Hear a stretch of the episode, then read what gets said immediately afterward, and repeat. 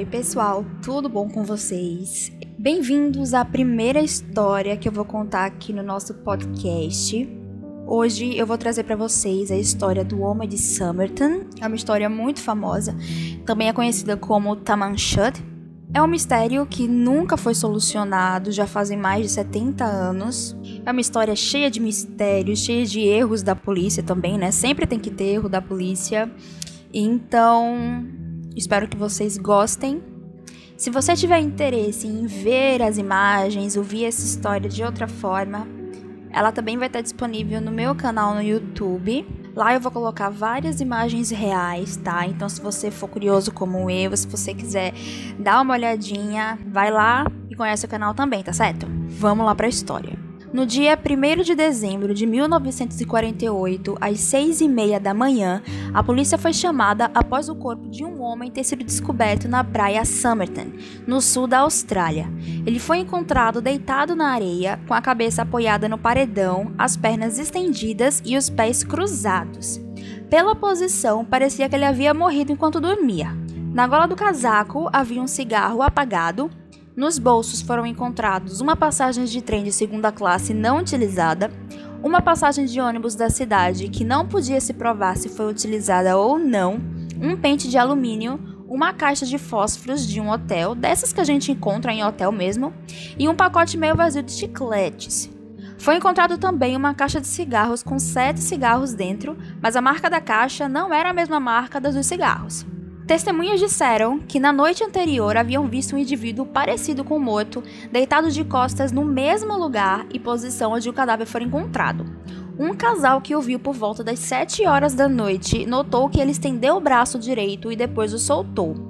Outro casal, que o viu cerca de meia hora depois, contou que não viram se mexer durante a meia hora em que ele estava à vista, apesar de terem a impressão de que a sua posição havia mudado. Então deu a entender que provavelmente ele havia se mexido sim, mas ele só não tinha visto. Embora eles comentassem entre si que era muito estranho que ele não estivesse reagindo aos mosquitos, porque na praia tinha muito mosquito de noite, eles acharam mais provável que ele estivesse simplesmente bêbado ou dormindo, né? E portanto, eles não investigaram mais, eles resolveram deixar isso pra lá. Uma das testemunhas disse à polícia que observou um outro homem olhando para ele do alto dos degraus que levavam à praia. Já uma outra testemunha, apresentada 11 anos depois, informou à polícia que ele e três outros haviam visto um homem bem vestido, sabe, carregando outro homem nos ombros ao longo da praia na noite anterior à descoberta do corpo. Engraçado como as pessoas demoram tanto para testemunhar, né? Segundo o patologista do caso, o homem era de aparência britânica, provavelmente, parecia ter entre 40 e 45 anos, tinha um físico muito bom para a idade, cerca de 1,80m de altura, olhos cinzentos, cabelos claros, ombros largos e cintura estreita. As mãos não mostravam sinais de trabalho manual e os pés tinham um formato peculiar, provavelmente como de um dançarino ou alguém que usava botas com um bico fino. A panturrilha era bem pronunciada, consistente com as pessoas que usam muito botas ou sapatos com salto alto ou dançavam balé. Ele estava vestindo uma camisa branca, uma gravata, calça marrom, meias e sapatos, um pullover de malha marrom e uma jaqueta cinza e marrom, já que estava fazendo frio. Todas as etiquetas das suas roupas foram removidas e ele não tinha chapéu ou carteira, o que era considerado muito incomum para um homem em 1948, que foi quando tudo isso aconteceu. Ele estava barbeado, sem ferimentos visíveis e não possuía identificação nenhuma, então a polícia acabou acreditando que ele havia cometido suicídio e não levaram muito a sério o caso. Com a arcada dentária, não foi possível localizar nenhuma pessoa conhecida. Então foi realizada uma autópsia e, primeiramente, o patologista estimou a hora da morte por volta das duas da manhã do dia 1 de dezembro, pouco antes dele ser encontrado, já que ele foi encontrado às seis e meia da manhã. Pela autópsia, foi descoberto que o baço dele estava cerca de três vezes maior que o normal. O coração parecia normal, mas todos os outros órgãos foram afetados e ele havia tido hemorragia no estômago. A autópsia também mostrou que a última refeição foi pastosa e consumida de 3 a 4 horas antes da morte, mas os testes falharam em revelar qualquer substância estranha no corpo. Então foi procurado por veneno ou qualquer coisa do tipo e não foi encontrado nada. O patologista então concluiu, obviamente, que a morte não era natural, porque não era comum uma pessoa ter tantos danos aos vários órgãos né, de forma natural, e sugeriu que foi utilizado veneno, provavelmente um barbitúrico. Hoje em dia, esse tipo de medicamento é usado com muito controle, porque ele tem uma margem de segurança muito pequena e qualquer dosagem a mais causa intoxicação. Mas naquela época era fácil de se encontrar, ele era muito usado como sedativo e como anticonvulsivo, e era comum as pessoas usarem também para acabar cometendo suicídio e homicídios em alguns casos. Um exemplo de barbitúrico muito conhecido é o fenobarbital, que é conhecido comercialmente nos dias atuais como Gardenal, e durante o nazismo ele foi muito usado pelos médicos alemães para matar as crianças que nasciam com deformidades ou doenças por causa da ideia deles de eugenia, né? Que Fora isso, o legista não conseguiu chegar a uma conclusão sobre a identidade do homem ou a causa da morte. O corpo foi embalsamado no dia 10 de dezembro de 1948, né, pouco tempo depois, e a polícia não conseguiu obter uma identificação positiva. Então, em 14 de janeiro de 1949, mais de um mês depois da morte, os funcionários da estação ferroviária descobriram uma mala marrom com a etiqueta removida, que havia sido despachada no próprio vestiário da estação depois das 11 horas da manhã de 30 de novembro de 1948, um dia antes de encontrarem o corpo. Dentro dela foi encontrado um roupão xadrez, um par de chinelos de feltro tamanho 7, quatro pares de cuecas, pijamas, artigos de barbear, uma calça com areia nos punhos, o que mostrava que ela havia sido utilizada mas não lavada, chave de fenda de eletricista, uma faca, tesoura e uma escova para estêncil usada por oficiais em navios mercantes para fazer estêncil da carga.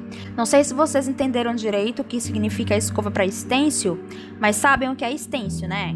que você coloca no papel ou na parede para colocar um desenho ou, ou para você escrever alguma coisa. Usavam muito isso nos navios para marcar as caixas.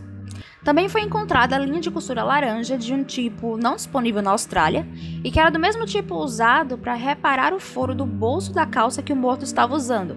Por causa disso, eles acreditaram que a mala pertencia ao homem encontrado na praia. Todas as marcas de identificação nas roupas foram removidas, mas a polícia encontrou três nomes similares em uma gravata, em uma sacola de roupas e em uma camiseta. Naquela época, era comum colocar tags com o nome do dono das roupas, principalmente nas roupas compradas de segunda mão, né, roupa tipo de brechó, para remover as tags com o nome dos proprietários anteriores.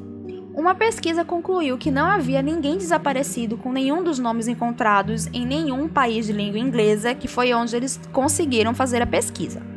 Mas isso não quer dizer que talvez em outro país essa pessoa não exista, né? No final das contas, a única dica que a mala deu era que alguns itens haviam sido fabricados nos Estados Unidos. Um deles seria um casaco e o mesmo não havia sido importado, indicando que ou o homem havia estado nos Estados Unidos e teria comprado ele, ou ele teria comprado de outra pessoa na Austrália e essa pessoa teria comprado nos Estados Unidos. Se lembrem que o ano da história é 1948, 1949 e viagens não eram tão comuns quanto hoje. A polícia verificou os registros da estação e acreditavam que o homem havia chegado em um trem noturno, provavelmente de Melbourne ou de Sydney. O inquérito sobre a morte começou alguns dias depois que o corpo foi encontrado, mas ele foi adiado até o dia 17 de junho, cerca de seis meses depois, bastante tempo depois. O corpo foi reexaminado e várias descobertas foram feitas. O maior problema dessas descobertas é que elas só fariam sentido em um cenário onde o corpo do homem tivesse sido levado à praia após a sua morte, mas segundo os relatos das testemunhas, isso não aconteceu. Um exemplo dessa descoberta foram os sapatos. Eles estavam muito limpos e pareciam ter sido polidos recentemente, e isso não batia muito com o que se esperava de uma pessoa que havia passado o dia andando e estava na praia. Outro ponto era a falta de evidências de vômitos e convulsões, que são as duas principais reações fisiológicas da intoxicação por barbitúrico. Vamos levar em consideração também que eles ainda não tinham certeza que a intoxicação havia sido realmente por barbitúrico, era só uma probabilidade. Alguns investigadores especulavam que, já que nenhuma testemunha tinha visto de fato o rosto do homem na noite anterior, havia sim a possibilidade de ser outra pessoa e o homem morto ter sido colocado lá só de madrugada. Mas a polícia enfatizou que isso era pura especulação, porque todas as testemunhas acreditavam que era definitivamente a mesma pessoa, porque o corpo estava no mesmo lugar, deitado na mesma posição, e as roupas de longe pareciam exatamente as mesmas. Então a probabilidade de serem pessoas diferentes era muito pequena. Outro ponto levantado é que eles não sabiam se havia sido mesmo um barbitúrico, né, como eu falei. Eles não conseguiam encontrar nenhum traço de veneno ou algo similar no corpo dele. Um professor de fisiologia e farmacologia chegou a levantar dois medicamentos como sendo extremamente tóxicos em doses baixas e por isso seria muito difícil encontrar traços dele no corpo mesmo que fossem procurados. Os nomes desses medicamentos não foram divulgados até a década de 80, porque eles eram remédios cardíacos que as pessoas conseguiam comprar em qualquer lugar, e o medo da polícia era que eles começassem a utilizar negativamente para cometer suicídio ou homicídios, já que era tão difícil de encontrar traços no corpo. Inclusive, eles acreditam que aquele movimento que uma das testemunhas viu o homem fazer com o braço poderia ter sido a última convulsão antes da morte mas eu acho que não foi a última convulsão. Caso isso tenha sido uma convulsão, uma testemunha disse que depois disso, não sei se vocês lembram, elas achavam que ele tinha se mexido, mas elas não tinham visto. Então eu acho que houve talvez uma convulsão após essa mexida de braço. Após o inquérito, foi feito um molde de gesso da cabeça e dos ombros do homem, porque a polícia acabava mostrando apenas as fotos da autópsia ou do, da cena do crime, né? E muitas pessoas ficaram chocadas em ver essa foto e não conseguiam é, ver direito como era o homem. Na mesma época do inquérito, um pedaço de papel enrolado com as palavras Tamanchad foi encontrado em um bolso falso costurado no bolso da calça do homem. Nem um pouco suspeito, né? A pessoa ter um bolso falso costurado em um bolso da calça. Os funcionários da biblioteca pública disseram que a tradução da frase seria algo como finalizado. Segundo eles, essa frase poderia ser encontrada na última página do livro Rubaiyat of Omar Khayyam, cujo roteiro diz que se deve viver a vida ao máximo e não se arrepender quando ela terminar. A polícia realizou uma pesquisa em toda a Austrália para encontrar uma cópia do livro exato onde o pedaço foi rasgado, mas como não encontraram, eles acabaram divulgando a foto à imprensa e conseguiram localizar o livro certo, uma versão de 1941 publicada na Nova Zelândia. De acordo com declarações da polícia, o livro foi encontrado na parte traseira de um carro, na mesma época em que o corpo do homem não identificado foi encontrado. Na contracapa do livro, os detetives identificaram um número de telefone, um número sem significado e um texto que lembrava uma mensagem criptografada. Especialistas foram chamados para decifrar o suposto código, mas não tiveram êxito. Em 1978, a pedido do jornalista Stuart Littlemore, os criptografistas do Departamento de Defesa analisaram o texto e disseram que seria impossível fornecer uma resposta satisfatória, porque a quantidade de símbolos não era suficiente para descobrir a chave da criptografia. Eu não sei se vocês entendem um pouco de criptografia, mas num resumo bem resumido, você tem uma frase e você tem uma chave.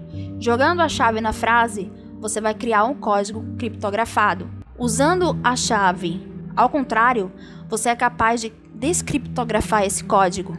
Então, encontrando a chave, você consegue descriptografar qualquer mensagem criptografada, que use aquela chave, né, como criptografia, é claro.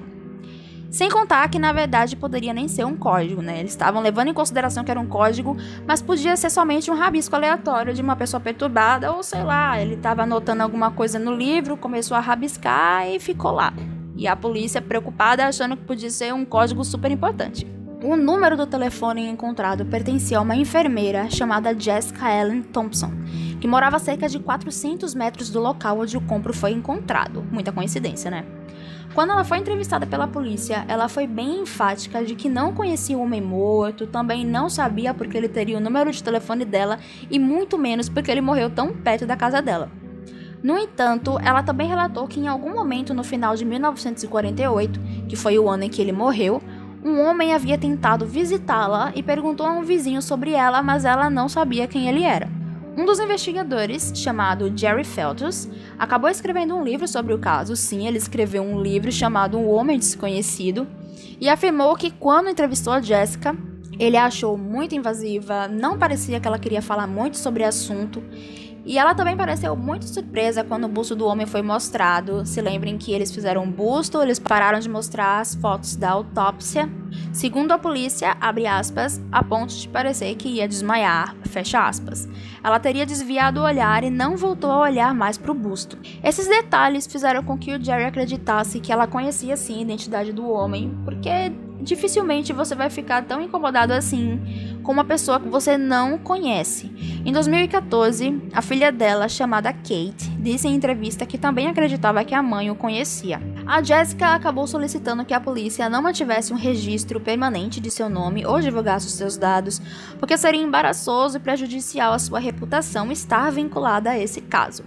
A polícia acabou concordando, né? Claro, mas isso foi péssimo porque atrapalhou toda a investigação que aconteceu nos anos seguintes, já que os novos detetives não sabiam quem era essa Jéssica e na verdade eles nem sabiam que o nome dela era esse porque usaram um pseudônimo o tempo inteiro.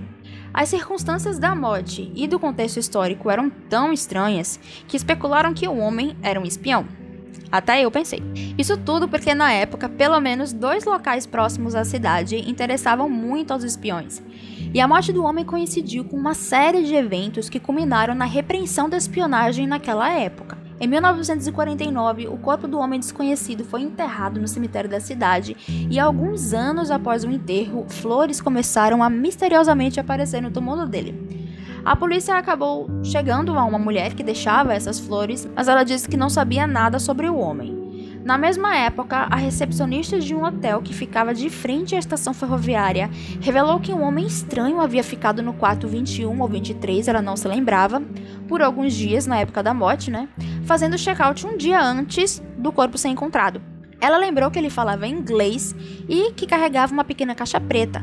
E quando um outro funcionário olhou dentro do estojo, não entendi muito bem o motivo, ele disse que havia visto um objeto que parecia com uma agulha, mas isso também não ajudou a polícia em nada. Desde a morte, em 1948, até os dias de hoje, várias tentativas de descobrir a identidade do homem foram feitas, assim como descobrir o suposto segredo por trás do código deixado no livro. O próprio Jerry já sugeriu que o código, na verdade, não seria criptografado, mas que cada letra seria correspondente a uma palavra e juntas elas montariam uma frase. Mas caso essa teoria seja verdade, imaginem como seria praticamente impossível adivinhar qual frase seria correspondente a cada conjunto de letras. É como se você tivesse, por exemplo, um rabisco com QMB e você adivinhar que isso significa quero comer bolo é praticamente impossível. É mais fácil você encontrar uma chave de criptografia do que você conseguir descobrir qual frase uma pessoa pensou para criar um código. Eu realmente não sei de onde foi que ele tirou essa teoria. Outras pessoas tentaram determinar a causa da morte ou encontrar sua identidade, mas a maior parte das tentativas foi prejudicada pelo embalsamento que fizeram, porque ele destruiu grande parte do DNA do homem. Além do que, muitas evidências foram perdidas ou jogadas fora, como por exemplo a mala marrom que encontraram na estação. Então lá vem a polícia fazendo besteira. Como é que você tem um caso e você pede ou se desfaz? Né, de, de várias evidências. Aí fica a, aquela suspeita: realmente foi sem querer ou será que a polícia perdeu de propósito, né? Se ele era um espião mesmo ou se eles não queriam que descobrissem quem ele era, será que foi sem querer? Mais de 250 possíveis identidades foram propostas ao longo dos anos, duas em especial geraram mais expectativas. Em 1949, várias pessoas o reconheceram como Robert Walsh, um ex-cortador de madeira que havia saído da cidade para comprar ovelhas, mas não havia retornado no Natal como combinado.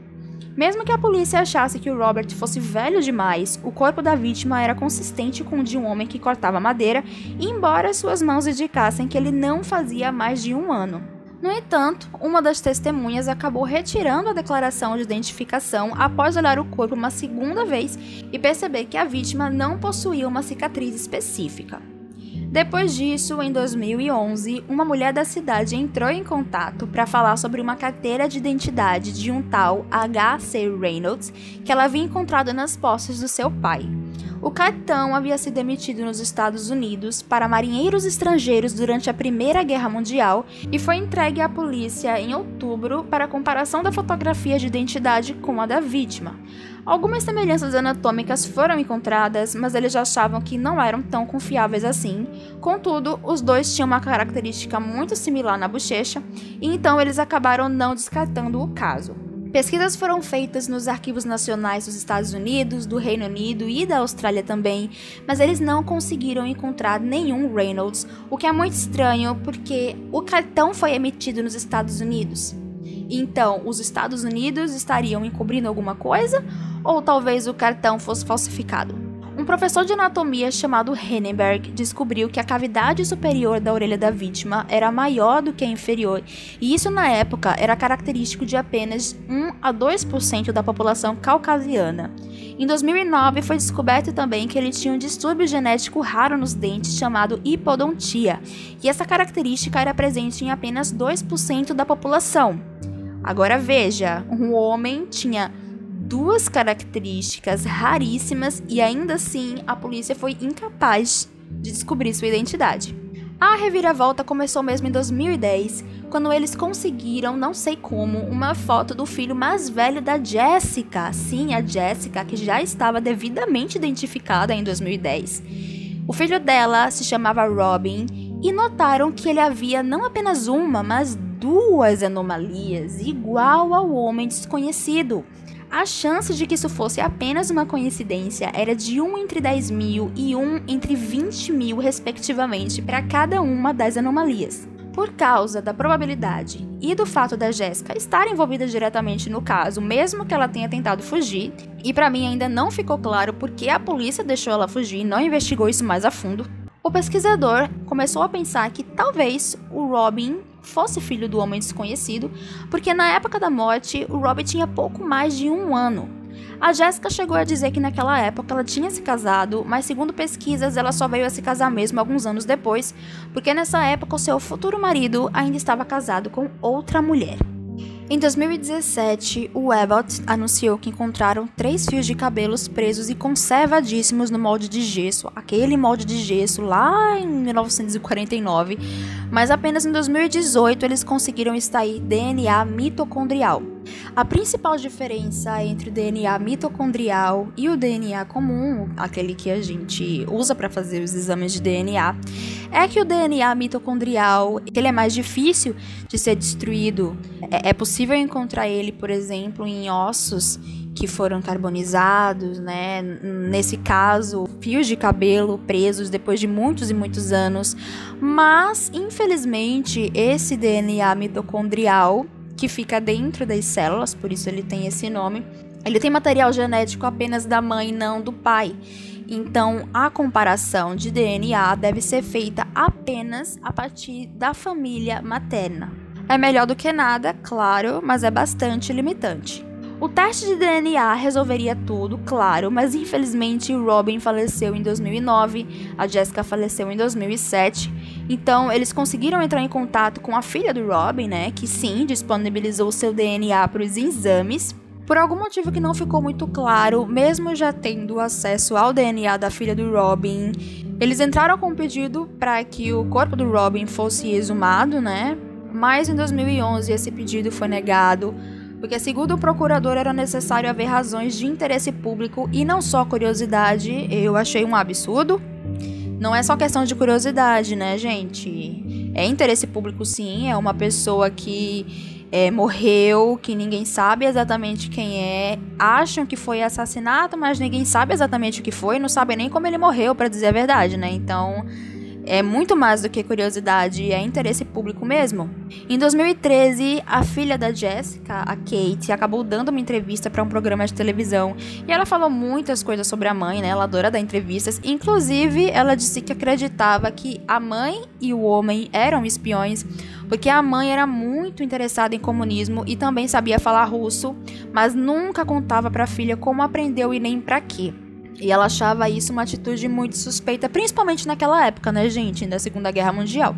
A notícia mais nova que eu consegui encontrar veio de 2019. A família do Robin entrou com uma nova solicitação para exumação do corpo dele. Aparentemente ela foi aceita, mas não consegui encontrar nada dizendo se já tinha sido feita, quando seria feita, mas aparentemente foi aceita. A Karen, né, que é a irmã do Robin, ela é completamente contra, ela acha isso uma falta de respeito com o irmão. Com essa exumação, eles finalmente vão poder fazer o teste de DNA, não é, para saber se o homem desconhecido é mesmo o pai do Robin e talvez tentar fazer uma regressão no DNA dele para chegar em algum primo, algum parente do lado materno. Se o homem não for pai dele, a gente vai voltar. Eu não digo que para estaca zero, porque agora temos esse DNA mitocondrial, né? Infelizmente não existem muitas evidências e muitas testemunhas para ajudar nesse caso. Vamos esperar agora as próximas páginas dessa história. Vocês acham que ela era um espião mesmo? Vocês acham que o código é um código? Ou que é só um rabisco? Vocês acham que a polícia tá perdendo tempo fazendo essas pesquisas? Eu quero saber a opinião de vocês. Vão lá no vídeo, deixem seus comentários, deixem sugestões. Se você achou interessante, quer ver as fotos do livro, as fotos do Homem Desconhecido, dá uma olhadinha no vídeo que vai ser lançado no canal. Aqui eu tento contar as coisas para vocês de um jeito mais descontraído, como se fosse uma conversa mesmo, sem muita edição. Mas lá no vídeo, o ponto positivo são as imagens, né? Eu acho que você acaba se situando um pouco melhor, né, nas coisas que eu tô falando. Então é isso. Eu espero que vocês tenham gostado desse podcast. Eu pretendo fazer outros, eu achei legal, gostei da ideia. Pretendo trazer outros assuntos também, né? Além desses casos criminais. Então é isso. Espero que vocês continuem acompanhando e até o próximo mistério.